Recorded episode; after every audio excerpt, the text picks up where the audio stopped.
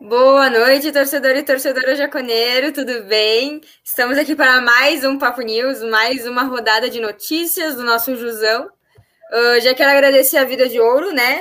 Nosso patrocinador, onde você encontra todos os seguros, também tem previdência privada e consórcio, tudo que você precisa para levar uma vida mais tranquila lá na BR-116, no quilômetro 147, no número 15.577, no bairro São Ciro, ao lado da antiga empresa Guerra. Se vocês precisarem ligar para eles, é o número 54999302466. Entre em contato se você estiver precisando de um desses serviços, fala que veio da Web Rádio Jaconeiro, que eles com certeza vão, vão atender vocês com muito carinho. E hoje estou aqui com o Douglas para a gente fazer a rodada de notícias. Tudo bem, Douglas? Tudo bem, não muito bem devido não. aos dois últimos resultados do Juventude, né? Mas a gente está dentro da, das condições. Beleza, então quer já começar contando qual foi o último resultado do Ju? É, né? Você, a Bela, já deixa a má notícia para eu já começar com a galera aqui. Infelizmente, o Juventude perdeu a segunda fora de casa, dessa vez aí para o Bahia. Fez até um jogo bom, um jogo duro, mas infelizmente uma bola ali o Juventude perde para o Bahia em jogo válido pela décima rodada. O Juventude agora está em 13 terceiro lugar, com 12 pontos.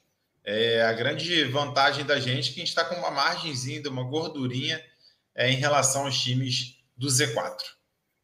Isso aí, o Ju que teve então uma semana aí no Nordeste, né, entre Fortaleza e Salvador, mas já voltou a Caxias e, e já se reapresentou, né? O time já se reapresentou uh, já se preparando então para a 11 rodada. Exatamente, a 11 rodada que já começa amanhã, mas o Juventude entra em campo mais uma vez no domingo, 11 horas da manhã, contra o Atlético Goianiense, um adversário assim bem duro que de vez em quando complica para os grandes. Vamos ver se esse horário de 11 horas que nos deu sorte contra o Flamengo também vai ser benéfico para a gente. Né? E a gente vai estar com o elenco, digamos que completo, né, Bela? Isso aí, né? A gente vai ter então o retorno do Guilherme Castilho, que tinha saído, né? Tava, tinha sido expulso no Ceará e aí foi então um desfalque contra o Bahia.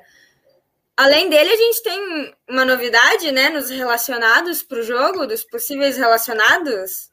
Exatamente, né? O Juventude vem, na teoria, com força máxima. O retorno do Castilho, como você bem citou, e possivelmente Wagner e Robertson, pelo menos no banco de reservas.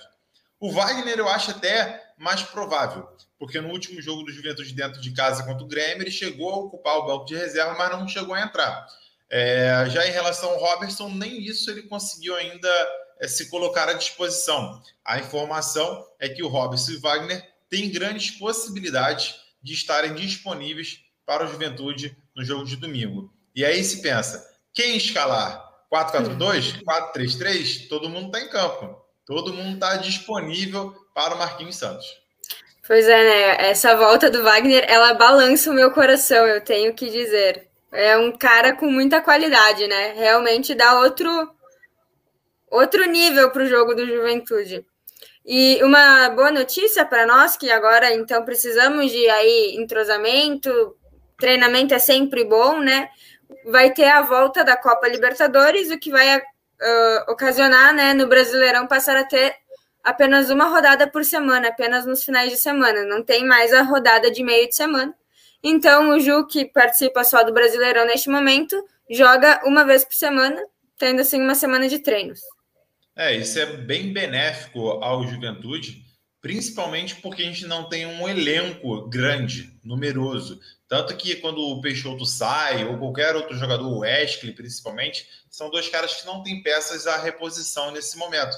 Então, precisa realmente de um respiro, precisa de um descanso, e a gente tem que pensar pelo lado positivo que até o momento, com 10 rodadas, nenhum jogador do Juventude se lesionou, a não ser o Alisson, naquele lance muito infortuno, que ele vai ficar um bom tempo afastado do Juventude, e que assim seja até o restante da temporada, enquanto a gente não tiver outras peças para poder agregar maior valor à juventude, né? Papo News também, a corneta. Não, peraí, eu estava falando do Alisson. Eu estava falando que assim seja sem se machucar a galera. Ah, bom! saudade do teu coração, menina. Não, mas realmente a gente precisa aí é, é, treinamento, como eu disse, é sempre bom, né? Testar peças que vão chegar, vão che estar, estarão chegando peças, peças que já estavam no clube e vão começar então poder jogar agora, como o caso de Wagner e Robertson. E claro, né, evitar desgaste, ter mais tempo para treinamento físico, isso também é sempre um ótimo ponto. E para é, finalizar, opa, opa. Quem volta também ao Ju, né, se relacionado é o Douglas Friedrich, que ficou isso. fora do jogo contra o Bahia, não por lesão nem suspensão, mas porque pertencia ao Bahia, né? Então o Douglas está como opção ali, tanto o Douglas quanto o William, no, como reserva imediato ali do Marcelo Carneiro. Isso aí, então agora Ju praticamente, tirando o Alisson, né, que a gente já não conta há várias rodadas, tá com peso total para escalar contra o Atlético Goianiense, que como tu disse, né, Douglas, vai ser um, um jogo bem complicado, o time também tá bem encaixado, tá, tá jogando super bem. E então, nessa décima rodada do Brasileirão, que nos deixa em 13 terceiro colocado, nós também temos a nossa própria liga, né, da Web Rádio Jaconeiro no Cartola, onde mudou semana passada, também assim, semana passada, eu falei que era o primeiro colocado desde o, o primeiro colocado era o UFC Jaconeiro desde o primeiro, desde a primeira rodada, né? Mas dessa vez mudou. O Gebragé, o Gebragé ultrapassou, está quase 30 pontos na frente agora. Para quem não sabe, não é Mutreta, mas ele é nosso patrocinador. É? É. Ai, eu não sei. eu não, não é sabia. Ele tá indo bem, vai, tá indo bem. É, realmente tá fazendo aí uma campanha invejável.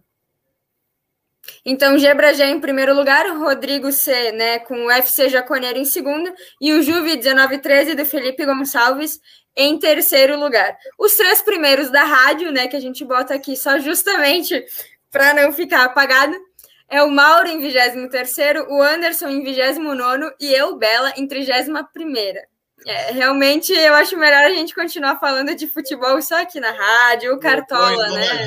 98 Já tô então, desistindo desse negócio. Sabe que nas ligas de mata-mata eu estou me dando bem, inclusive, então eu vou focar nelas. Mas eu acho que é porque os adversários são os da rádio, então eles também estão lá. É que é pior, exatamente. Né? Disputa contra o, contra o nosso patrocinador para tu ver o que vai acontecer. É, daí eu, eu prefiro, prefiro ficar assim mesmo. Mas eu é acho isso, que é isso, né, Douglas? Foi o Papo News. Essa Não foi a, a rodada de notícias da semana. Exatamente. Nos vemos agora do... amanhã. Papo amanhã tem Papo das Gurias. E domingo, transmissão rodada dupla, masculino e feminino. Não esqueçam de deixar o seu like, não esqueçam de curtir aí, divulgar para todo mundo e se inscrever no canal. Não é isso, Bela? É isso aí. Muito obrigada a quem nos assistiu e um beijão.